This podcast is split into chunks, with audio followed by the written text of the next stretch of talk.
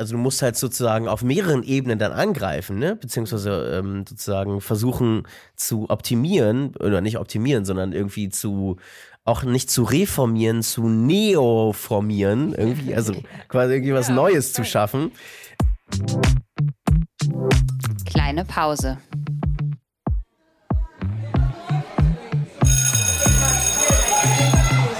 Begegnungen in der Teeküche.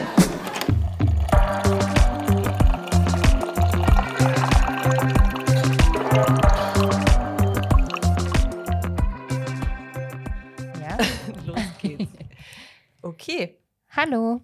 Hallo und herzlich willkommen zu einer neuen Folge Kleine Pause.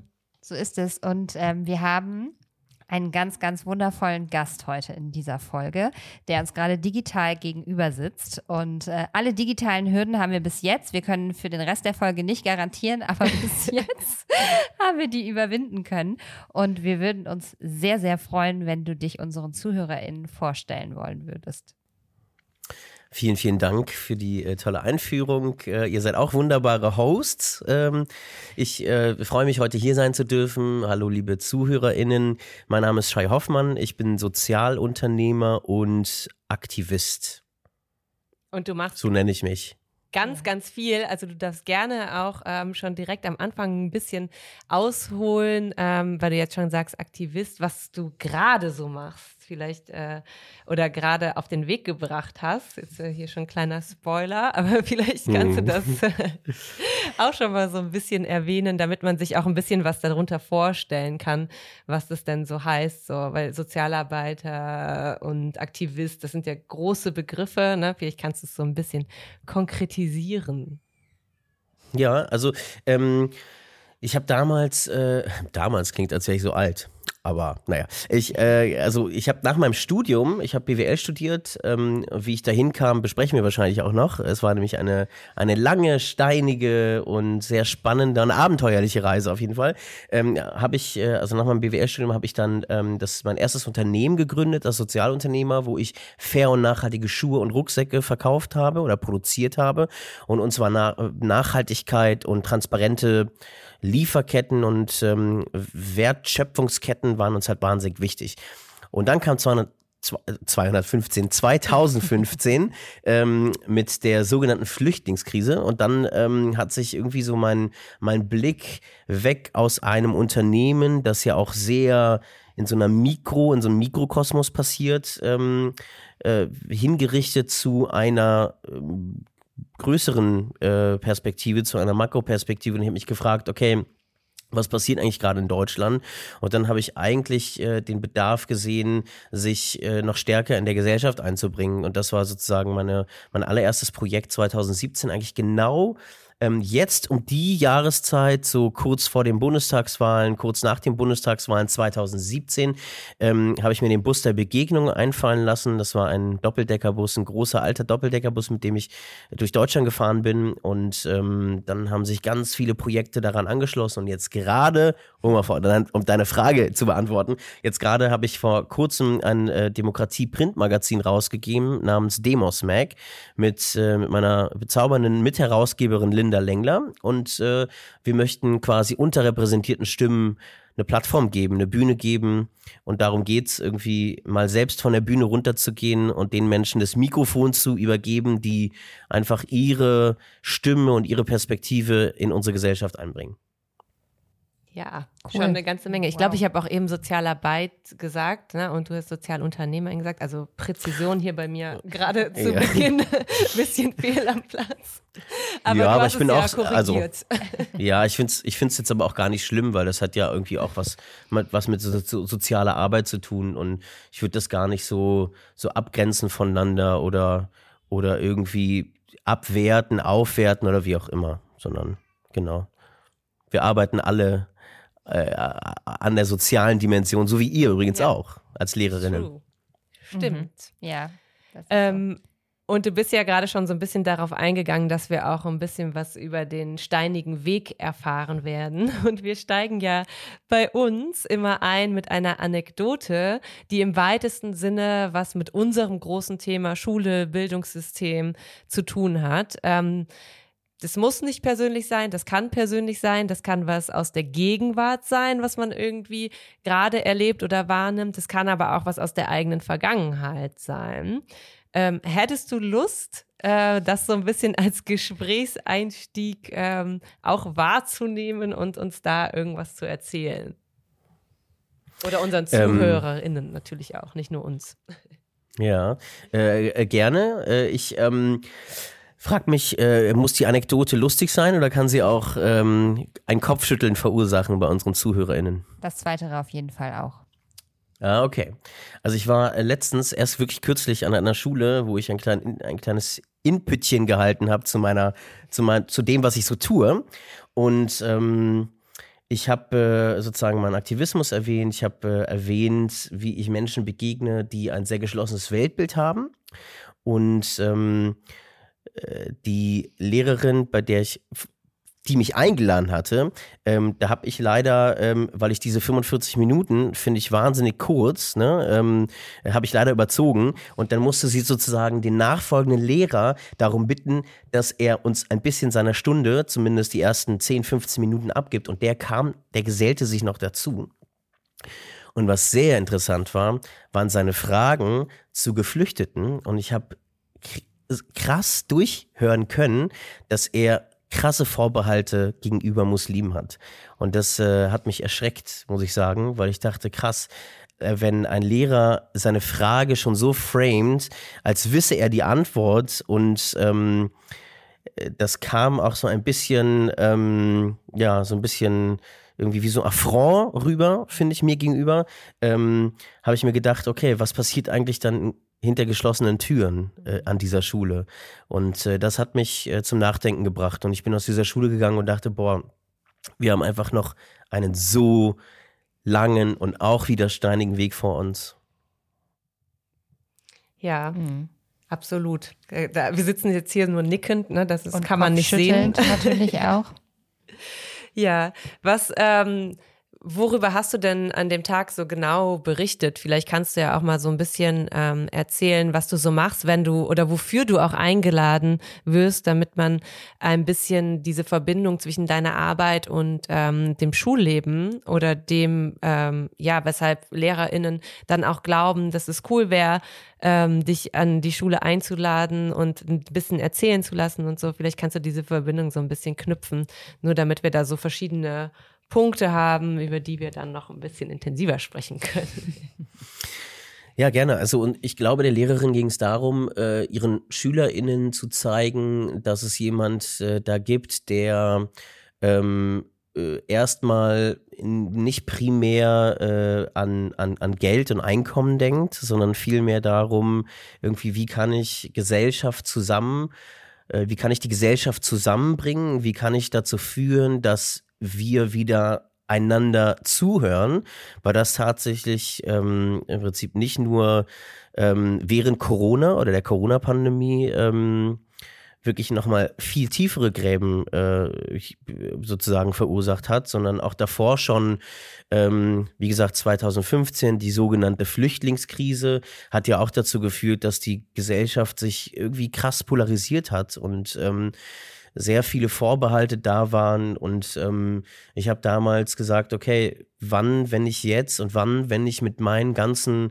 Werkzeugen, die ich als hier in Deutschland sozialisierter und sehr privilegierter weißer Cis-Mann ähm, mir angelernt und, und mitbekommen habe, ähm, wann, wenn ich jetzt, wäre der richtige Zeitpunkt, irgendwas zu tun. Und ich glaube, der Lehrerin ging es so ein bisschen darum zu zeigen, schaut mal, da ist jemand, der jetzt nicht Berater geworden ist, der ich hätte werden können mit meinem Bachelorabschluss äh, in BWL, ähm, sondern der irgendwie äh, guckt, wie kann er irgendwie Projekte starten, ähm, Unternehmen starten, die eben nicht nur profitorientiert sind, sondern irgendwie auch die soziale und die ökologische Dimension mitdenken und ähm, überhaupt den Menschen auch in den Fokus rückt seines Tuns und ähm, einfach zeigen auch, dass, oder mir, mir ist es wichtig zu vermitteln, dass auch Demokratie ja überall schon gelebt wird. Und das ist ja, das ist ein bisschen wie, weiß ich nicht, dass wir irgendwie da gibt es, glaube ich, ein Buch von äh, Wallace Foster, heißt der, äh, wo zwei Fische oder drei Fische sich begegnen im Aquarium, aneinander vorbeischwimmen, also zwei schwimmen an einem vorbei und zum Vorbeischwimmen sagt der eine, hey, how's the water today? Also wie ist das Wasser, Wasser heute? Und dann schwimmt der eine weiter und denkt sich, das Wasser heute? Und der, dem ist also nicht bewusst, dass der eigentlich im, in, in, in dem Element Wasser ist und das ist diese, dieses Selbst Selbstverständnis und, und diese, diese, diese Selbstverständlichkeit, in die wir hineingeboren werden. Und es funktioniert ja irgendwie, dieses System. Und ähm, den, den Kindern und Jugendlichen irgendwie zu zeigen, schaut mal, das ist aber nicht selbstverständlich, dass es funktioniert, sondern jede und jeder von euch, wir müssen wirklich eigentlich jeden Tag was dafür tun, dass es funktioniert. Und vor allen Dingen, dass es irgendwie auch in der Zukunft funktioniert. Und das ist ja auch die große Frage jetzt zur Bundestagswahl. Und ich bin sehr gespannt, was jetzt auch wahrscheinlich ist die Folge dann ausgestrahlt, wenn die Bundestagswahl schon gelaufen ist. Und ich bin sehr gespannt, welche Koalition zustande kommt, die wirklich super wegweisend sein wird für eure Schülerinnen, äh, ihr, ihr zwei. Also das ist ja sozusagen die große Frage, vor der wir stehen. So. Absolut. Ähm, vielleicht bevor wir dieses ganz große Feld aufmachen, ähm, hatte ich eine Frage. Und zwar, du hast ja gerade schon so ein bisschen beschrieben, was für vielleicht auch langfristige Beobachtungen dich dazu geführt haben, zu sagen, dass es eine gute Option sein könnte, ähm, den ähm, rein kapitalistischen Weg zu verlassen und ähm, andere Dinge quasi mit seinen Kompetenzen auch zu bedienen und ähm, Demokratiearbeit zu machen. Und Gab es etwas oder vielleicht ein Erlebnis, weiß ich nicht, ob es so konkret ist, gab es einen Auslöser dafür oder war das ein Prozess, der dich dahin begleitet hat? Ja, es gab immer mal wieder Stationen in meinem Leben, in meinem Lebensweg oder auf meinem Lebensweg, die mir immer mal wieder aufgezeigt haben, dass ich eigentlich da, wo ich mich gerade befinde, nicht wohlfühle oder irgendwas nicht so läuft, wie ich empfinde, dass es gesund sei. Ähm, ein Beispiel war Beispiel, äh, Beisp ein Beispiel war beispielsweise, dass ich, äh, dass ich, ähm, dass ich irgendwann 2000 und äh, oh Gott, das klingt wirklich so äh, 2005 ähm, habe ich mal eine Castingshow mitgemacht und habe da gesungen so und das war so ein Sprungbrett in so Vorabendserien. Also ich war mal Soapstar, wie man so früher gesagt What? hat. ähm, und, und äh, das war eine tolle Erfahrung, ist alles cool. Aber wenn du irgendwann verstehst oder die Erfahrung machst, dass Menschen ähm, dich als Objekt sehen, das funktionieren muss, ein Rädchen von vielen ist in so einer Industrie, die ähm, einfach auswechselbar ist, die egal was für ein was für persönliche Befinden diese Person hat, einfach sozusagen vor vor einen ausgestellt wird oder vor einen, einen Rausschmiss gestellt wird, ähm, dann, äh, dann kränkt das ein und bringt einen auf jeden Fall zum Nachdenken darüber, ob das, was da jetzt gerade passiert, eigentlich ähm, so zuträglich für unsere Gesellschaft ist. So. Und wenn es mir passiert, dann passiert es auch anderen Menschen. Und, ähm, und das ist ein, das ist, glaube ich, ein, ein ein System, ähm, das nur so funktioniert, weil eben Menschen mit Menschen so umgegangen wird. Und äh, das war, glaube ich, einer der Hauptgründe, warum ich angefangen habe, äh, daraufhin dann tatsächlich BWL zu studieren, weil ich das Gefühl hatte, das erste Mal ähm, etwas machen zu können, was ich komplett wofür ich komplett verantwortlich bin und was ich vor allen Dingen nur für mich mache und keinem Produzenten, keinem Regisseur, niemanden irgendwie gefallen muss, ähm, weil ich irgendwie in ein Bild passe eines eines charmanten jungen Mannes, den man gut vermarkten kann, den man auf irgendwelche Bravo-Poster drucken kann. Und ähm, da das war sozusagen, glaube ich, eine Zäsur in meinem Leben, auch vor allen Dingen nach einer langen Krankheit. Ich wurde transplantiert und Medikamente verändern einen äußerlich dann auch. Und, ähm, und äh, dieser, dieser, diese Zäsur in meinem Leben hat dann dazu geführt, dass ich versucht habe, ähm, nochmal viel mehr ähm, zu, zu, denken, was, was, ähm, ja, was haben eigentlich Menschen in unserem in unserer Gesellschaft für eine Rolle so und auch individuelle äh, oder Individuen sozusagen und nicht ähm, ja, angefangen in der Schule und in der Bildung, ne, wie, wie Schüler oder, oder wie, wie, ähm, ja, Auszubildende, quasi nicht nur Berufsauszubildende, sondern einfach Auszubildende, auch Schüler und Schülerinnen gesehen werden in unserem System, ähm, wie sie selektiert werden und äh, das ist sozusagen, das, das widerstrebt mir und deswegen ähm, kam mir dieses Konzept des Sozialunternehmertums einfach sehr gelegen, weil ich äh, das erste Mal das Gefühl hatte, ja krass, da ist so ein Konzept, was, was sozusagen versucht ganzheitlich zu denken und ähm, was vor allen Dingen auch die großen Herausforderungen wie Klima und einfach uns als Gesellschaft endlich mal begreift und versucht anzugehen. Ja, du sprichst ja jetzt schon super viele Spannungsfelder an. Also ich habe im Moment das Gefühl, Spannungsfelder ist mein neues Lieblingswort. Ich weiß auch nicht warum, aber irgendwie kommt das immer wieder. Also es wird mir immer klarer, auch in ganz vielen Debatten. Ähm, wie schwierig das manchmal ist, so Sachen so übereinzubekommen. Ne? Also du sprichst ja jetzt äh, viel von auch so Eigenverantwortung und so der Frage, wie bringt man sowas wie Eigenverantwortung eigentlich bei? Ne? Kann man kann man das überhaupt innerhalb eines Systems irgendwie, das darauf nicht unbedingt ausgerichtet ist, aber irgendwie ja vermeintlich auch ausgerichtet sein soll, wenn wir von Autonomie, Selbstverantwortlichkeit und all den Dingen, die auch in Lehrplänen festgeschrieben sind, sprechen. Ähm, ja, aber inhärent irgendwie ganz oft nicht wirklich so funktioniert, weil dann doch wieder Sachen vorgegeben sind oder die Wahlmöglichkeiten gar nicht die sind, die man eigentlich bräuchte, um das dann wirklich ausleben zu können und so. Ähm, also wie kann das überhaupt funktionieren? Und ähm, was, was mir auch eben direkt in den Sinn gekommen ist, ist in Bezug auf dieses Thema Spannungsfelder, dass wir ganz oft erleben, wir kommen jetzt gerade aus so einer Projektwoche ähm, und Projektarbeit ist was, was also manchmal glaube ich, Lehrerinnen dann fast auch schon so ein bisschen romantisieren und selber mehr genießen als die SchülerInnen, habe ich manchmal das Gefühl, je nachdem, wie es läuft, ähm, weil man denkt, ja, okay, jetzt äh, machen wir mal so was ganz Cooles, wir machen was ganz Kreatives, wir machen was, was nur aus euch heraus erwächst.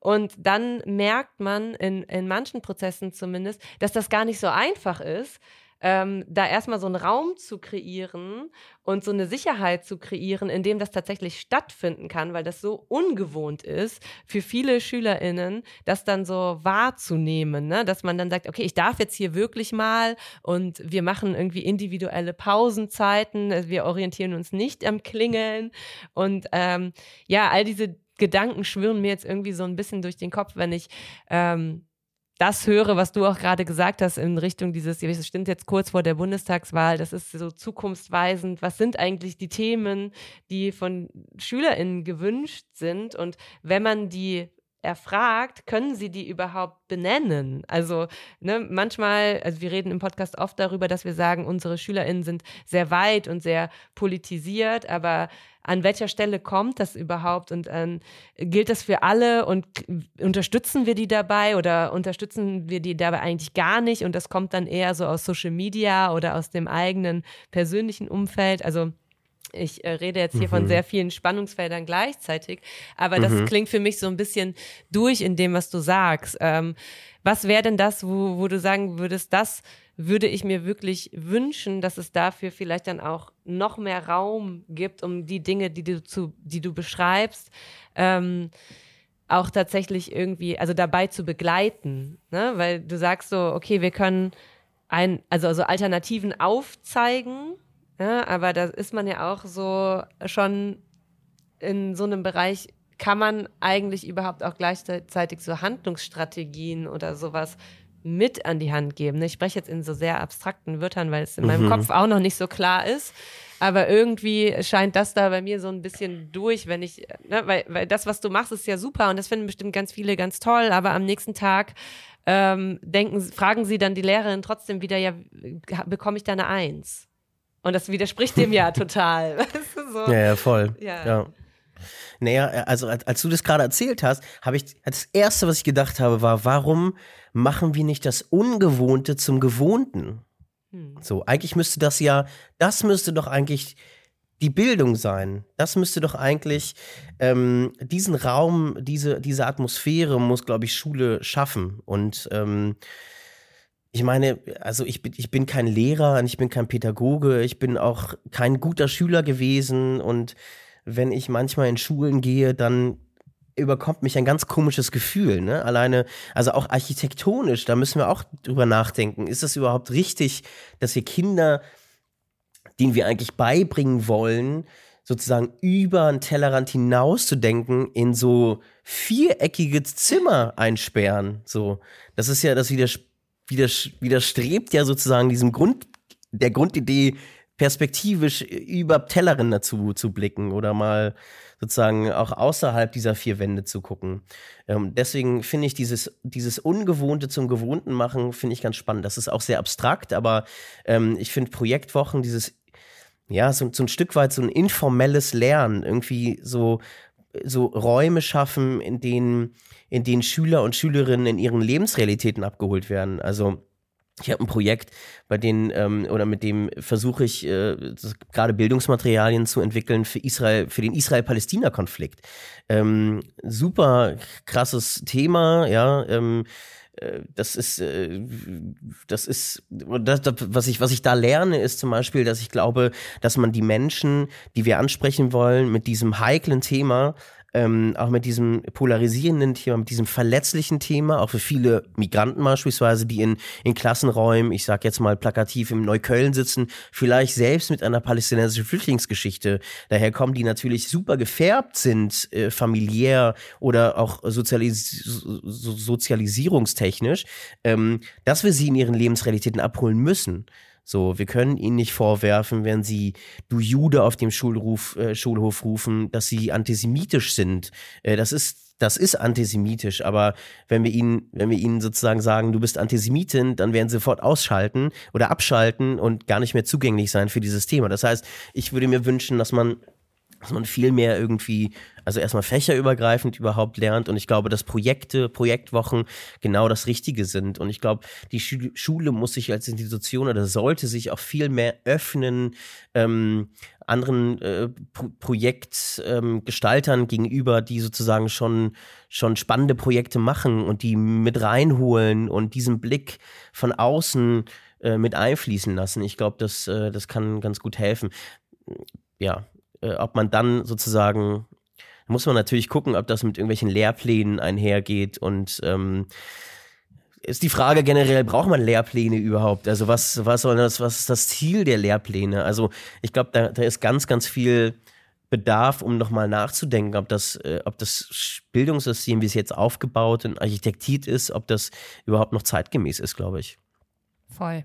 Zu 100 Prozent. Wir haben auch schon ganz, ganz häufig darüber geredet. Man neigt immer dazu zu sagen, ja, man ist so gegängelt durch den Lehrplan und man ist natürlich auch gegängelt, wie du das gerade schon beschrieben hast, durch die Umgebung, die Schulumgebung, weil man immer denkt, ja, ich habe ja nichts, wo ich hingehen kann. Ne? Also ich bin einfach gefangen in meinem viereckigen Raum, im Zweifel mit einem äh, Stück Kreide und einer Schiefertafel und kann halt nicht mehr machen als das, was da ist. Aber ganz so ist es nicht.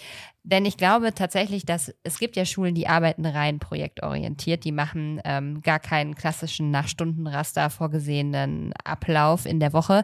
Und ich glaube, was ganz wichtig ist, ist, dass man das, was ihr gerade schon beide im Prinzip beschrieben habt, dass Schülerinnen und Schüler da abgeholt werden, was sie interessiert, was sie bewegt, was in ihrer Lebensrealität gerade tatsächlich vorhanden ist, womit sie sich auseinandersetzen.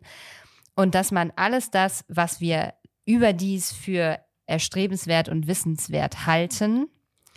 Das heißt ja noch lange nicht, dass man das nicht an irgendeiner anderen Stelle auch anbringen könnte, aber das wäre dann quasi die Aufgabe der Lehrkraft und eigentlich immer eher davon auszugehen, was beschäftigt die SchülerInnen, wo liegen deren Interessen, so kannst du dann ja auch Fähigkeiten aufbauen, die sie dann wieder dazu befähigen, sich mit Dingen, wenn sie älter werden, wenn die Dinge komplexer werden, auseinanderzusetzen. Und ich glaube, das würde halt Mut erfordern, weil man natürlich ganz viel Sicherheit rausnimmt. Also Sicherheit immer für die Lehrperson, definitiv nicht für die Kinder, sondern das ist ja ein System, das davon lebt, dass wir Regeln haben und dass wir sicher sind im Umgang und dass wir sagen können, das ist richtig, das ist falsch. Und davon müssen wir, glaube ich, als allererstes wegkommen. Vor allem, wenn man die Diversität der Erfahrungen dieser jungen Menschen anguckt, die da vor uns sitzen. Mhm. Ja, ich frage mich, ich frage mich, wenn ich, ähm, ich, ich war mal, ähm, ich durfte mal ein Projekt an, an, an einer sogenannten Brennpunktschule in Berlin machen, ja.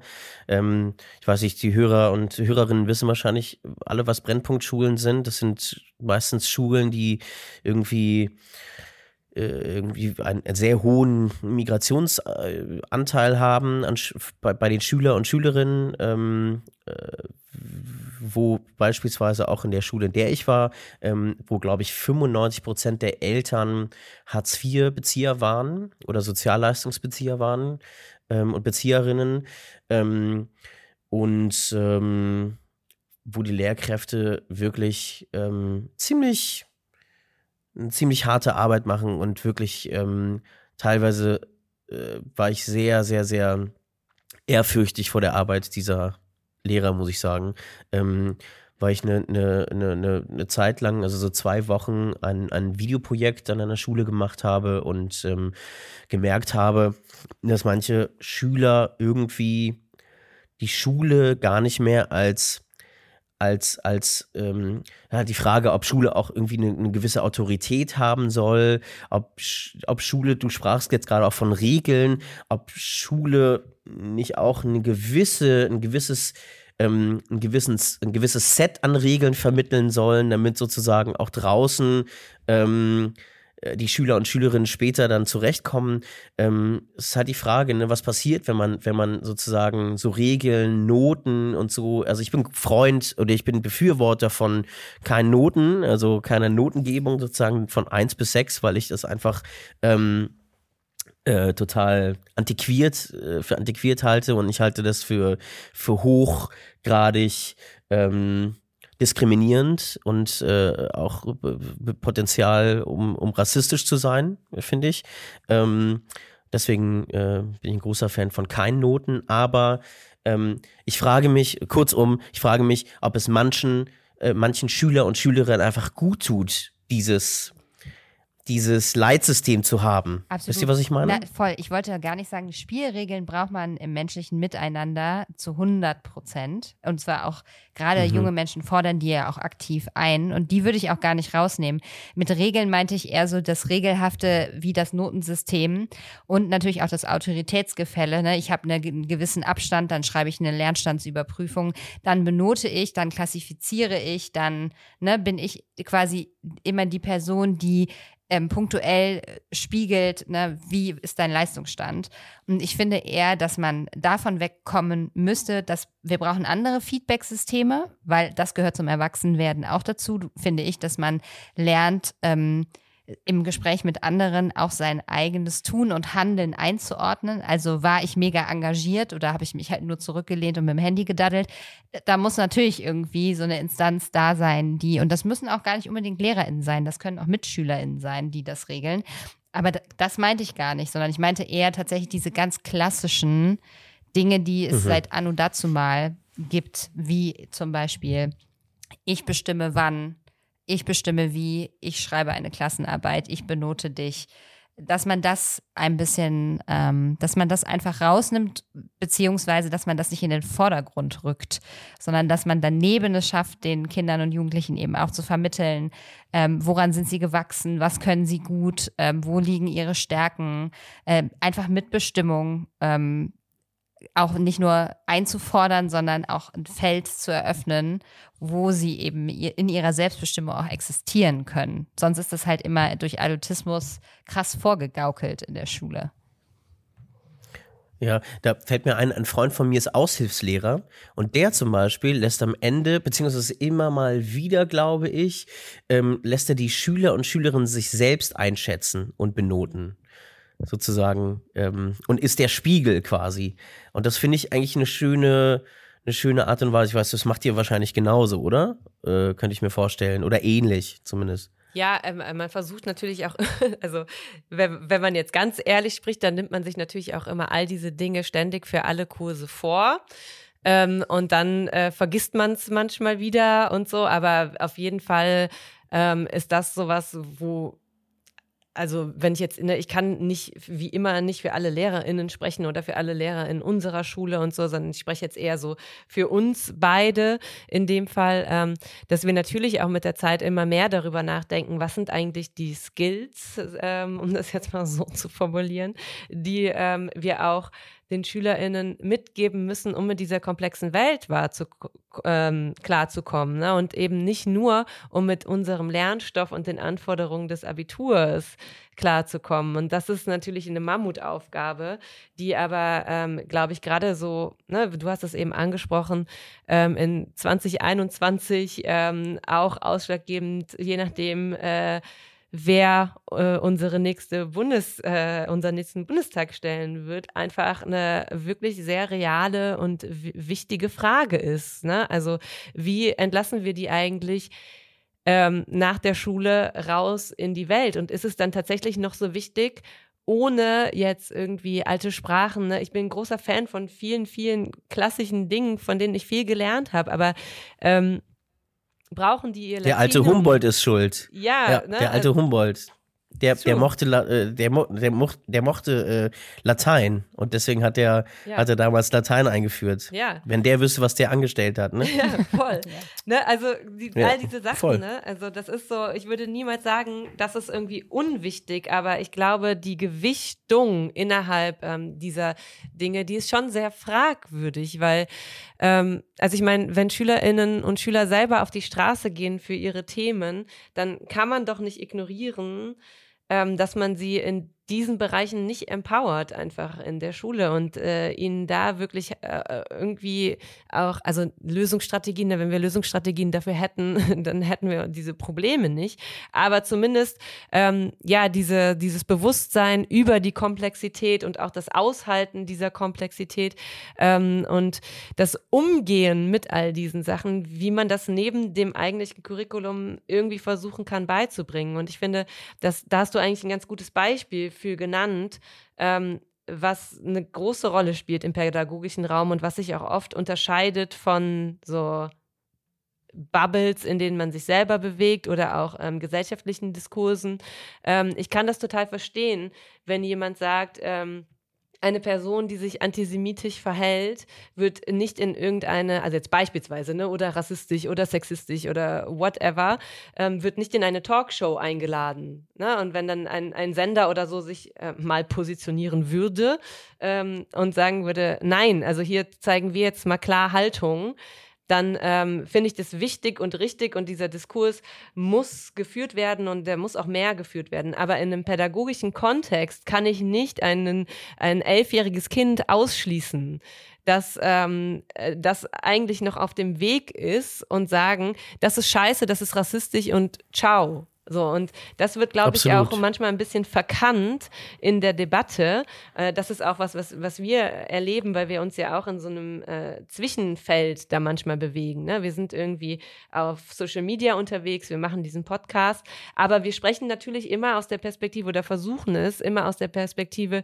ähm, von LehrerInnen zu reden. Und die ist halt manchmal eine andere als äh, die, die es in der Außenwelt ist, weil, ähm, also Außenwelt, ne, als wäre das, würde das nicht zusammenhängen, aber ich finde, das ist was, wo man auch irgendwie drüber sprechen muss, ne? Also, weil es gibt dann manchmal so harte Positionen, außen, die einen auch als Lehrkraft wiederum verunsichern, ne? wo man denkt, bin ich jetzt antidemokratisch, wenn ich diese Diskussion beispielsweise in meinem Klassenraum zulasse, obwohl da ganz krasse Sachen reproduziert werden.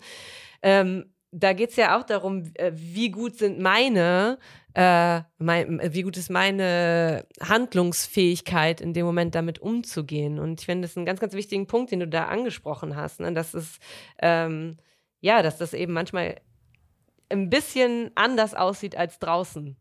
So. Und dass man das Voll. auch wahrnehmen muss. Ja, ja, absolut. Ich, ähm, Genau, all diese ganze Debatte um Cancel Culture, die, ähm, die darf sozusagen, also wie, wie, ich glaube, ähm, man kann, es ist halt die Frage, ob man diese Debatten mit in ein Klassenzimmer nehmen kann und äh, auch zeigen kann, guck mal, da draußen wird so debattiert und wird so sanktioniert und auch so konkludiert. Ähm, aber es muss irgendwie, es muss irgendwie anders gehen. Zumindest müssen wir sozusagen den Weg dorthin mit unseren Schüler und Schülerinnen, die ja potenziell irgendwann auch gecancelt werden können, aber nicht gecancelt werden sollten in der Schule, ähm, dass man da sozusagen diese, diese Debatten auf jeden Fall auch führt oder diese, diese, ihnen die Skills mit an die, an die Hand gibt, glaube ich. Das ist ganz, ganz wichtig. Auf jeden Fall. Ich kann mm, aus meiner Perspektive des ehemaligen Schülers sprechen der übrigens kein Abitur gemacht hat, weil es nie dazu gereicht hat. Ich habe so einen erweiterten, nee, einen Realschulabschluss bekommen. Ähm, nee, erweiterten, gibt es einen erweiterten Hauptschulabschluss? Ja. Den habe ich bekommen. Den, die Empfehlung habe ich bekommen. Und man, meine Mama hat mich dann sozusagen, ähm, also alle, ich war auf einer äh, sozusagen quasi jüdischen Schule, nämlich der Grunewald Grundschule in Berlin. Die hatte als erste Grundschule ähm, äh, den ersten Religionsunterricht, sozusagen jüdischen Religionsunterricht. Deswegen bin ich dorthin gegangen und alle meine jüdischen Mitschülerinnen und Mitschüler haben alle eine Gymnasialempfehlung bekommen und sind alle irgendwie um die Ecke auf die Hildegard Wegscheider oder Walter, Walter Rathenau Gymnasium gegangen und es hat für mich nicht gereicht. Und äh, deswegen bin ich auf so eine Realschule gekommen. Meine Eltern haben wirklich gekämpft, dass ich auf eine Realschule komme und ähm, habe die auch mit Ach und Krach beendet und mir hätte so geholfen, wenn die Lehrer und Lehrerinnen mich auf das Leben äh, da draußen vorbereitet hätten. Und ich sag immer, das, wo ich am aller, allermeisten in meinem Leben äh, gelernt habe, sind Gespräche mit Menschen, die ich auf einen Kaffee getroffen habe, die ich die ich darum gebeten habe, ähm, sich mit mir irgendwie mir eine Stunde ihrer Zeit zu schenken und die mir erklären, was sie tun, was sie motiviert und, ähm, und mir vielleicht äh, Kontakte herstellen. Und äh, ich glaube, äh, Netzwerkbildung ist wahnsinnig wichtig und all diese ganzen ähm, all diese ganzen Fähigkeiten, die werden in der Schule einfach überhaupt nicht vermittelt. Stattdessen lernst du halt eine Gedichtanalyse und wirst, ich, da gab es, glaube ich, mal irgendwie so eine, eine Schülerin, die gesagt hat, ich weiß, wie man irgendwie eine, eine, eine Gedichtanalyse schreibt, aber weiß nicht, wie ich einen Mietvertrag abschließe. So. Mhm.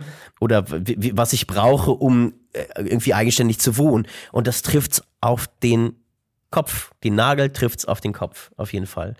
Ähm, viel mehr lebensnah vermittelnder Inhalt würde, glaube ich, vielen, vielen Menschen da draußen ähm, ja, an, an, eine, eine viel stärkere Handlungsfähigkeit äh, in unserer Welt geben. Ja. Du hast dieses Stichwort Zuhören ja schon ganz am Anfang, als wir angefangen haben zu sprechen, ne? das hast du ja schon genannt. Und ich glaube, es wäre weise und ist auch im Grunde schon längst überfällig, dass wir auch lernen, diesen Generationen an SchülerInnen, die sich ja auch verändern, die andere Bedürfnisse haben, die immer stärker politisiert sind und so weiter und die einfach in den Diskursen auch schon längst mitreden können, dass wir diesen SchülerInnen auch zuhören und dass wir das ernst nehmen und respektieren, wo sie stehen, mit welcher Haltung sie einfach da sind als Mensch. Und das fängt dabei an, finde ich, ähm, was du schon angedeutet hast, eben Nicole, dass wenn die Schülerinnen und Schüler für Fridays for Future auf die Straße gehen und sagen, das ist unsere Welt und die Welt unserer Kinder und wir möchten mitbestimmen. Es kann nicht sein, dass andere über unsere Köpfe hinweg, quasi bis wir irgendwann wahlberechtigt sind und bis wir irgendwann Einfluss nehmen, Entscheidungen treffen, die für uns aber zwingendere Konsequenzen haben als für diejenigen, die die Entscheidungen treffen. Das finde ich, muss man irgendwie ernst nehmen. Und da muss man auch Wege finden, das in Schule zu repräsentieren und das heißt überhaupt nicht, dass ich jede Gedichtanalyse verteufeln würde, aber ich würde es eben nicht mehr in den Fokus stellen. Ich würde es vielleicht auch nur mit den SchülerInnen machen, die Bock darauf haben. Und mit den anderen würde ich was anderes machen. Und das ist auch, finde ich, was, was ganz selten gelingt. Das gelingt ja, vielleicht. gerade am Gymnasium gelingt genau. das gar nicht. Genau. Und das ist wiederum was, wo ich dann denke, dass es schon damit zusammenhängt, dass wir eine Art und Weise haben, die uns selber legitimiert, wie das zum Beispiel auf dem Gymnasium bestimmte Fähigkeiten in Sprachen erworben werden oder in der Mathematik oder wo auch immer. Und ich persönlich glaube, wir müssen loslassen von diesen Fachgebieten, weil diese Fähigkeiten können Schülerinnen und Schüler auch an anderen Inhalten und anderen Kontexten erwerben. So, dass ich brauche das als Legitimation für mich in meiner Lehrerinnenrolle nicht. So. Das finde ich, hm. find ich wichtig. Ja, die Frage ist halt natürlich immer, also ähm, die, die Schüler und Schülerinnen werden ja auch äh, mit einer gewissen Motivation aus ihrem, aus ihrem Elternhaus an Gymnasien geschickt. Also ist, glaube ich, nicht immer nur der Wunsch, des Schülers oder der Schülerin an ein Gymnasium zu gehen, sondern ich glaube, da spielt, spielt natürlich die Sozialisation, die Erwartungshaltung ähm, von zu Hause eine ganz, ganz große Rolle, der, der, der Leistungsdruck, die Leistungserwartung ähm, sind ja später auch, auch ähm, die Dinge, die, glaube ich, ganz vielen Menschen, ähm, wenn wir uns äh, sozusagen äh, umgucken, ähm, ich glaube, ich kenne viele Menschen, die äh, die infolgedessen psychisch äh, äh, gebrochen sind und die sehr stark damit zu kämpfen haben, dass äh, die Eltern eine gewisse, ähm, eine, gewissen, eine gewisse Leistungserwartung hatten. Äh, das war bei mir nie der Fall. Meine Eltern hatten erwartet, dass ich eine Ausbildung als Hotelfachmann mache, die ich dann auch nach der zehnten Klasse gemacht habe. Ähm, aber wenn ich mit meinem Wissen heute, meinem Sohn, würde ich eher sagen, überleg dir vielleicht nochmal, ob du eine Ausbildung als Hotelfachmann ähm, machen möchtest, weil das geht mit den und den und den und den Auswirkungen einher. So. Ähm, ich würde versuchen, ihm da mehrere Wege aufzuzeigen. Und ähm, genau, das heißt, äh, das heißt, die, die, also du musst halt sozusagen auf mehreren Ebenen dann angreifen, ne? beziehungsweise ähm, sozusagen versuchen zu optimieren, oder nicht optimieren, sondern irgendwie zu auch nicht zu reformieren, zu neoformieren, irgendwie, also quasi irgendwie was ja, Neues zu schaffen. Ähm, und auch, auch die Eltern irgendwie ähm, darauf besinnst, dass es nicht mehr nur auf Leistung ankommt und dass Leistung nicht sozusagen die Ultimo Ratio sein sollte weil die am Ende uns als Gesellschaft einfach krank macht. So. Ähm, wie unser, wir sind irgendwie die Industrienation, eine der drei führenden Industrienationen, aber trotzdem haben wir wahnsinnig viele Menschen, die psychisch krank sind und irgendwie darunter leiden, dass wir, dass sie so viel Leistung erbringen müssen. Und das, ähm, und sowas, glaube ich, kann man Schüler und Schülerinnen äh, sehr früh mit auf den Weg gehen. Das fängt ja schon in der Kita, Kita an. Und ich glaube, dass dieses Mindset, dieses, diesen Mindset-Shift, den braucht es eben nicht nur bei Pädagogen und Pädagoginnen, so wie bei euch, ja. Ähm, ich wünschte mir, ich hätte bei euch Unterricht gehabt, ehrlich gesagt. Ähm, ich glaube, dann wäre vielleicht was ganz anderes aus mir geworden.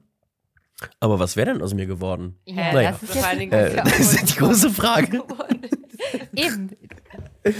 Genau, aber Genau, also es ist, muss so viel, auch die Eltern müssen irgendwie versuchen, irgendwie sich in ihre Kinder hineinzuversetzen. Und ja, es ist halt ein sehr, sehr schwieriges Thema, ne? Die, das Henne-Ei-Prinzip ist mhm. da auch, greift da auch wieder irgendwie, wo greifst du an? So.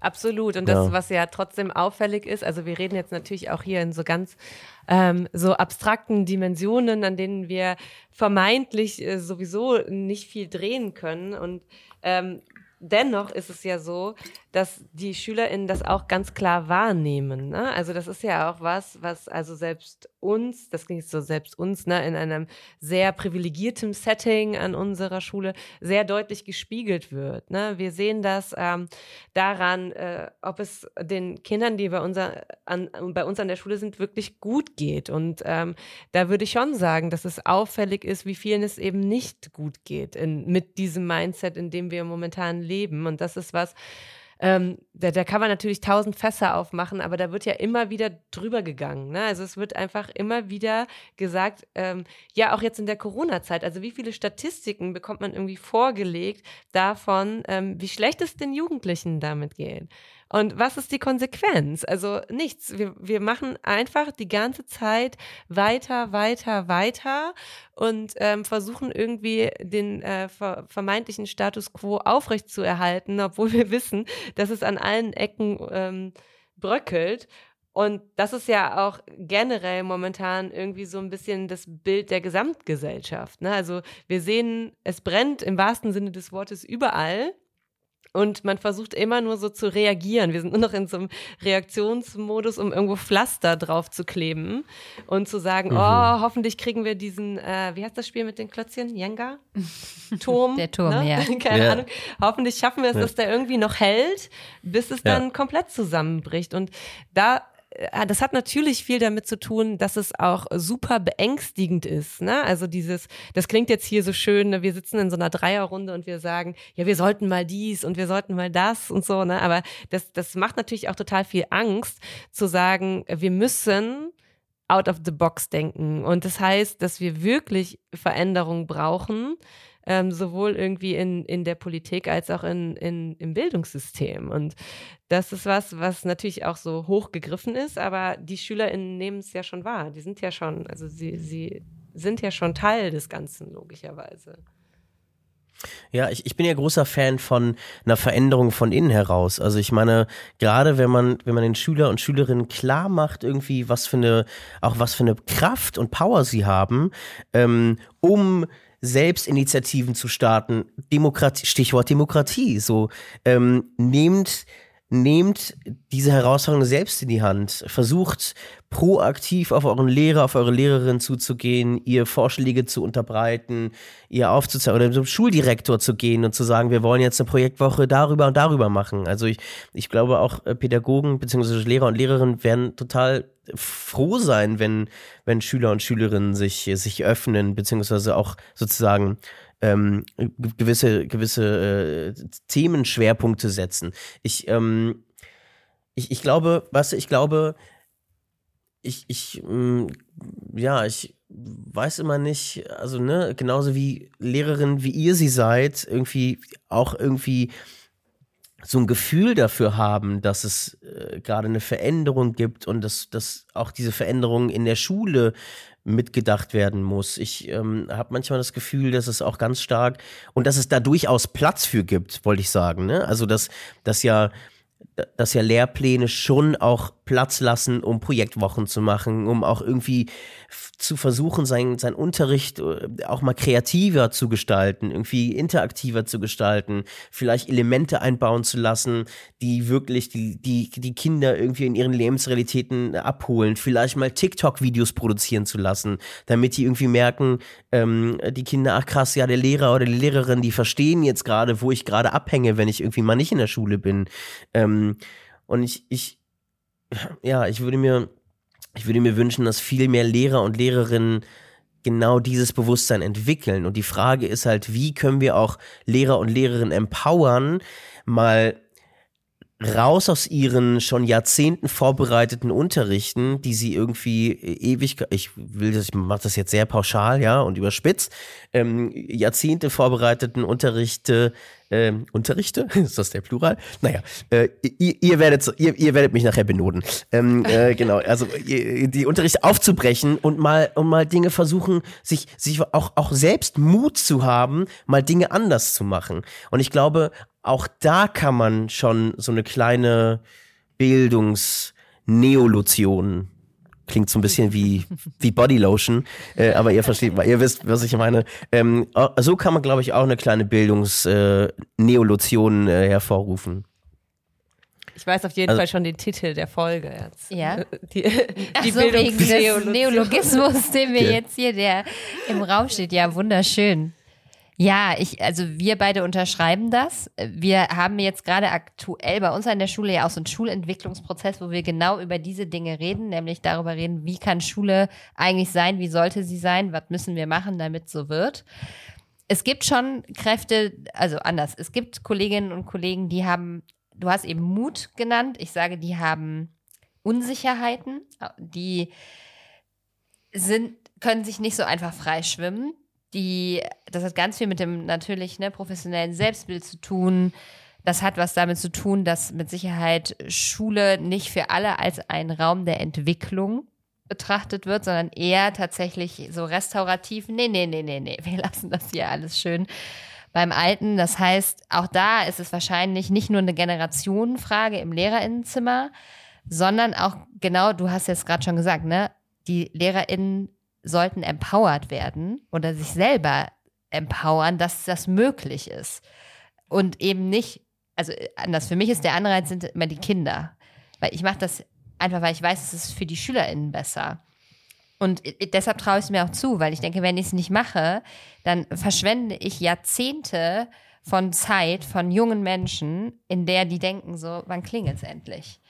So, das kann, mhm. das kann ich nicht. Das ist einfach, das könnte ich nie mit mir selber vereinbaren. So, Punkt. Und das ist so, aber jeder hat ja so seine anderen Motive und Motivationen. Und da müsste man vielleicht auch noch mal so ein bisschen gucken. Und da müssen sollten LehrerInnen auch anfangen, sich selber anzugucken und zu gucken, wo stehen sie in so eine Total. Analyse Ja. einfach mal machen mit ihrem ganzen Paket. Und so eine Hausaufgabe haben wir auch schon mal bekommen vom lieben Aladdin, der halt auch gesagt hat, ja, ihr müsst halt auch gucken, so, was wollt ihr, was erwartet ihr von euren Kollegen, von euren Chefs, was erwartet ihr von euch, bevor ihr immer guckt, so, was sollen die Kinder eigentlich tun und lassen. Oder was sollte sich im System ändern, ne? Aber das System ändert sich ja nicht ohne ein selbst, so, ne? Voll. Be the change you wanna see, heißt es doch Ja. so schön. Ich, Ja, ich hasse diesen absolut. Satz, aber Ja. äh, genau. Aber da ist was dran, auf jeden Fall. Ja, ja, das hat auch immer was mit, mit großen Verantwortungen zu tun und natürlich auch mit den äh, Rahmenbedingungen, in denen man agiert. Ne? Also da muss man ja schon sagen, natürlich gibt es da auch äh, Dinge, die einen irgendwo eingrenzen. Ne? Und äh, manchmal sind das ja so sehr idealistische Vorstellungen und dann wird man so wirklich so auf dem Boden der Tatsachen wirklich geschmissen und denkt so, ja gut, toll, dass ich das jetzt so ge hier geplant habe. Ne? Aber jetzt kam halt so die Schulrealität dazwischen und es saßen vielleicht doch irgendwie äh, 30 SchülerInnen da und haben sich gedacht, okay, langweiligste Stunde ever. Ne? Also das will ich jetzt gar nicht, gar nicht Keine so, Frage. Äh, ja, Würde ich für mich auch ne, niemals natürlich. unterschreiben. Aber das ist ja das Interessante, dass äh, Kinder und Jugendliche das auch wissen. Also die tragen dieses System ja auch mit und die wissen, dass nicht jede einzelne 45-minütige Stunde mit einem riesen Feuerwerk vorbereitet sein kann. Das wissen die. Aber wenn die merken, an der einen oder anderen Stelle hat man sie mitgedacht und geht dann eben punktuell auf die Bedürfnisse ein oder versucht einfach an manchen Stellen dann in einer bestimmten Lerngruppe mal mehr Zeit zu investieren, um ein cooles Projekt zu machen, das schätzen die total wert. Die sind eigentlich, was auch wiederum schlimm ist, weil sie natürlich so ein Stück weit abgerichtet sind, ich sage das jetzt mit Anführungszeichen, ähm, die sind sehr ähm, geduldig und lassen sehr viel über sich ergehen, was unspannenden Unterricht anbelangt. Ähm, von daher freuen die sich eigentlich über alles, was an Zeit in Unterrichtsvorbereitung investiert wird, was über das normale Maß hinausgeht, tatsächlich. Das ist total spannend, was ihr sagt, denn in, in der BWL, beziehungsweise ähm, ich habe ein Studium nach meinem BWL rangehängt, und zwar Design Thinking. Und beim Design Thinking geht es krass darum, Innovation zu entwickeln und die Innovation immer nutzerzentriert zu entwickeln. Also immer sozusagen sich hineinzuversetzen in den Nutzer, in die Nutzerinnen und zu gucken, was bringt wirklich der Nutzerin oder dem Nutzer ein, ähm, ein Mehrwert und nur dann erachtet man es als Innovation und auch als ähm, ja ähm, sozusagen als als äh, wie sagt man äh, als als äh, ja als Innovation, die gerechtfertigt ist so ähm, und genau das, was ihr sagt, eigentlich das also äh, eigentlich muss man dieses System adaptieren oder diese Denke adaptieren ins Bildungssystem. Und das muss, glaube ich, auch schon dann in der Ausbildung geschehen. Ne? Immer zu gucken, okay, versetz dich in deine Schüler und Schülerinnen und was würde, wie könntest du deine Schüler und Schülerinnen, ich glaube, ich erzähle jetzt nichts Neues, aber ich glaube, das, das wird wahrscheinlich in der Ausbildung auch äh, passieren, glaube ich. Ne? Aber genau, also interessant, dass das sozusagen in der Wirtschaft äh, so ist. Ähm, und ihr sagt, äh, aber äh, auch im Bildungssystem muss das nochmal viel mehr und stärker äh, mitgedacht werden. Also die Analogie ist spannend. Ja, es gibt ja auch ganz viele Dinge, die nicht einfach, also die nicht grundsätzlich schlecht sind, nur weil sie aus irgendwelchen anderen wissenschaftlichen Richtungen oder vielleicht auch aus, aus der Wirtschaft kommen. Ne? Es ist ja dann auch immer direkt so, also das ist ja auch äh, generell, auch in gesellschaftlichen Debatten, finde ich immer so ein Riesenthema, weil es geht ja oft um so ein Voneinanderlernen. Aber sobald man was aus einem Bereich nimmt, der so vermutlich verteufelt ist, ist es ja dann direkt schon wieder so, nein, dann geht das gar nicht. Also man kann ja irgendwelche ähm, Dinge, die an irgendeiner anderen Stelle ähm, sehr sinnvoll erdacht wurden, ähm, ummünzen in einen beispielsweise demokratischen Prozess oder sowas. Also es ist ja nicht alles grundsätzlich schlecht, was irgendwann mal erfunden wurde aus einem kapitalistischen Grund. Ne? Aber das ist ja, Mhm.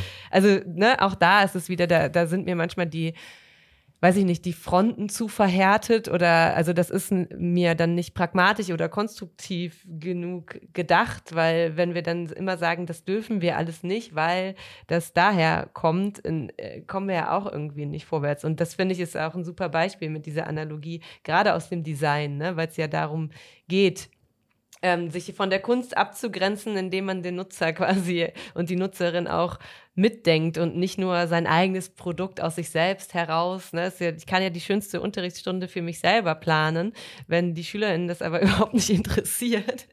Dann hat da irgendwie letztlich, habe ich da auch nichts von. Ne? Das funktioniert eben nicht. Ähm, Voll. Vielleicht kannst du dann, also wir reden jetzt schon so lange und wir kommen auch schon fast zum Ende, aber ich habe, also wir haben jetzt so wenig über dein ähm, äh, deinen Bus und deine Projekte gesprochen.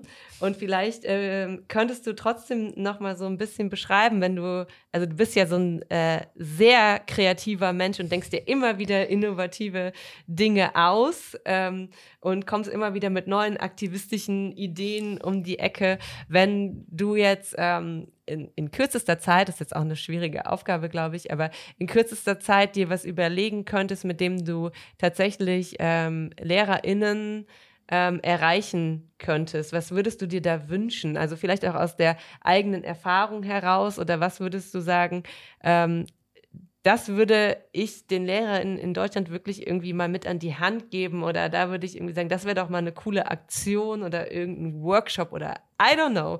Würde dir irgendwas einfallen, wo du sagen würdest, ich glaube, das bräuchte es mal, damit wir da auch im Sinne der äh, Demokratieförderung und dem, was du ganz zu Beginn beschrieben hast, irgendwie vorwärts kommen? Ist natürlich, es ist keine einfache Aufgabe. Du kannst auch irgendwelche Ja, äh, das ist äh, nicht nur keine einfache Aufgabe, sondern es ist eigentlich eine, ähm, das ist die große, die große Frage, ja. glaube ich. Also, puh, also ich bin, also wie gesagt, ich bin ein großer Fan. Ich bin ein großer Fan von meinem eigenen Busprojekt. Ja. äh, na, ihr wisst, was ich meine. Also ich, äh, ich bin wirklich ein großer Fan davon, seine eigenen seine eigene Filterbubble zu verlassen. Ich glaube, es geht alles am Ende genau darum. Es geht darum, seine eigene Bubble zu verlassen, in der man sich gegenseitig irgendwie Ja und Amen sagt. Es geht darum, sich mal zu tackeln ähm, und zu challengen mit anderen Perspektiven und Sichtweisen.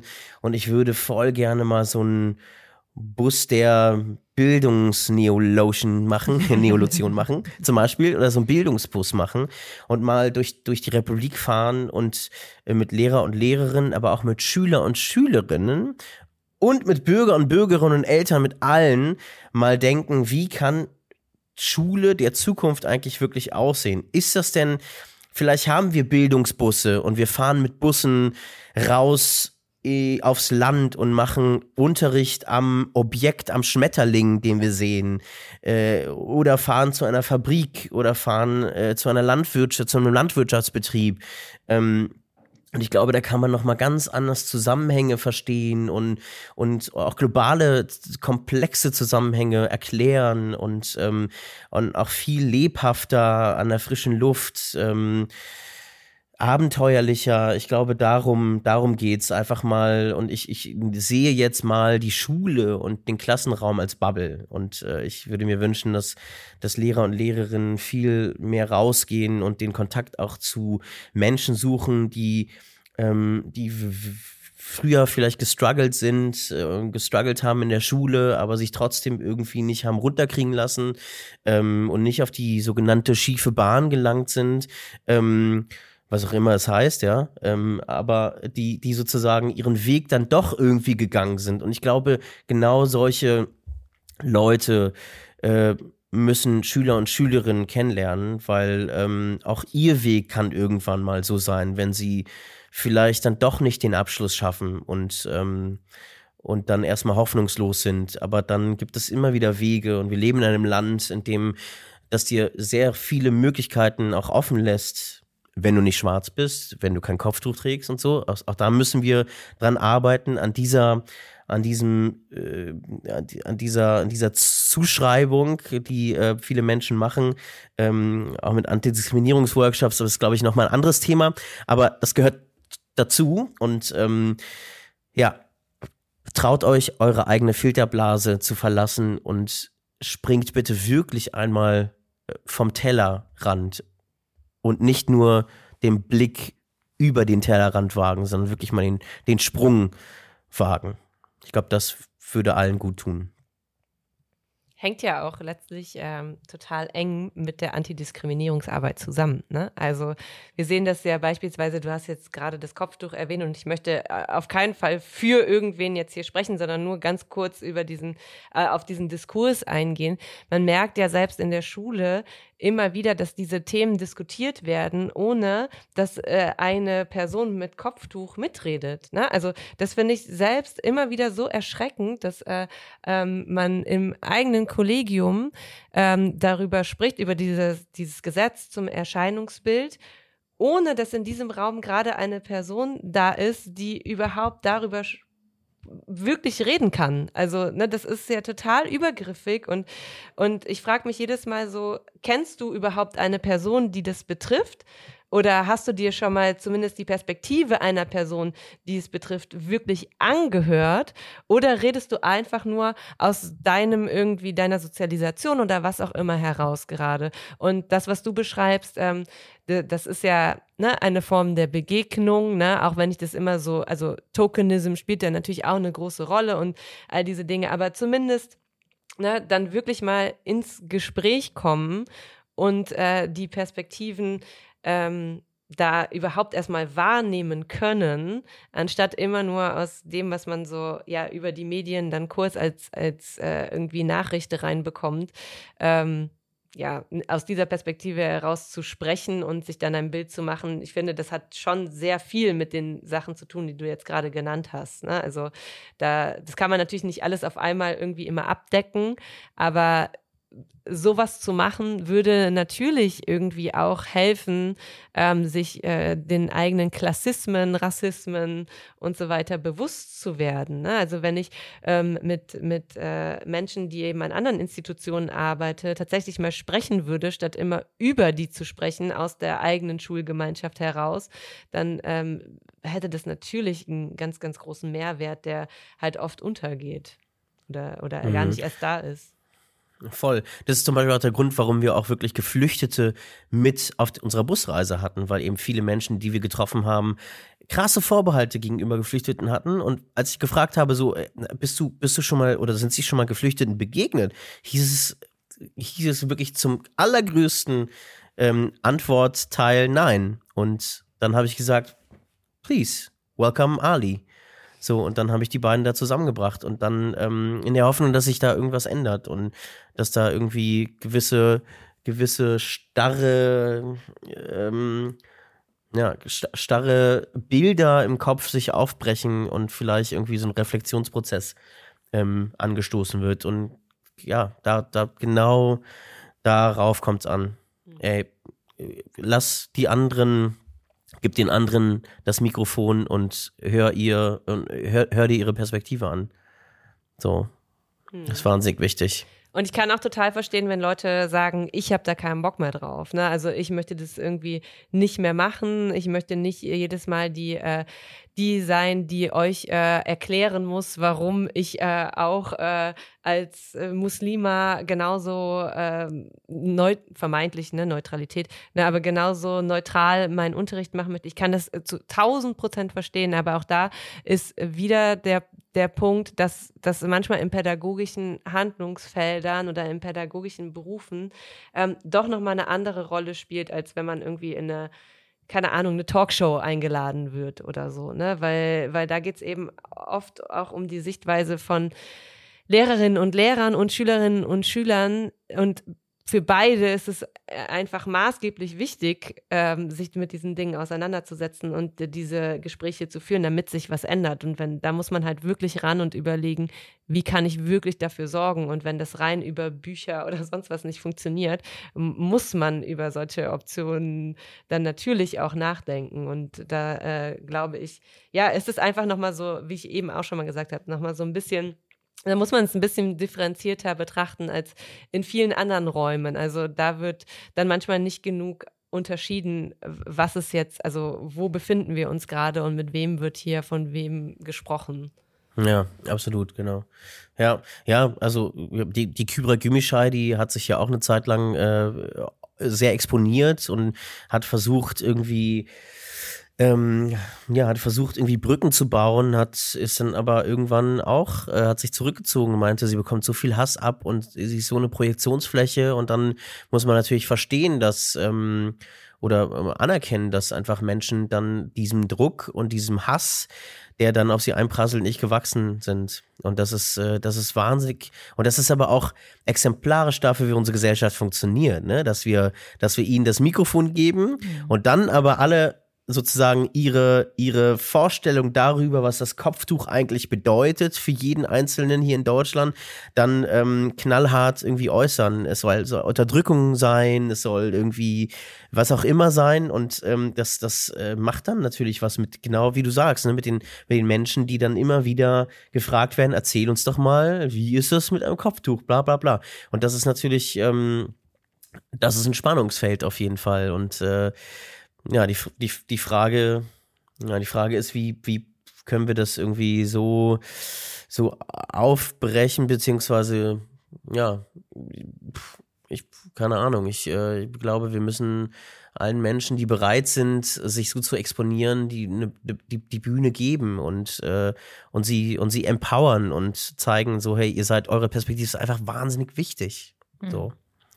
Ja, 100 Pro. Und daran anknüpfend auch nochmal deutlich machen, also man kann das natürlich nicht parallel für ganz, ganz viele Menschen gleichzeitig, aber den Zuhörenden vielleicht auch nochmal klar machen, dass es eine Haltungsfrage ist, wie ich den Sprechenden gegenüber trete und dass ich nicht immer davon ausgehen kann, dass wenn ich zuhöre, meine persönlichen Einstellungen oder meine Werte, Norm, whatever, dass die immer nur bestätigt werden also das ist vielleicht auch nochmal so eine, das meine ich mit Haltung, ne? Also im Sinne auch von pluralistischer Gesellschaft. Ich weiß, es ist jetzt sehr idealistisch mhm. gedacht, aber dass das eben auch damit zu tun hat, dass wir Differenzen aushalten. Das hast du zu Anbeginn auch schon mal gesagt, ne? Dass wir einfach auch streiten müssen, mit Sicherheit, aber dass wir auch eben unterschiedliche äh, Ansichten, dass wir unterschiedliche Einstellungen, dass das alles da sein darf und dass man das aushalten können muss oder das zumindest lernen muss, da respektvoll und sachbezogen im Zweifel auch einfach über Dinge zu sprechen.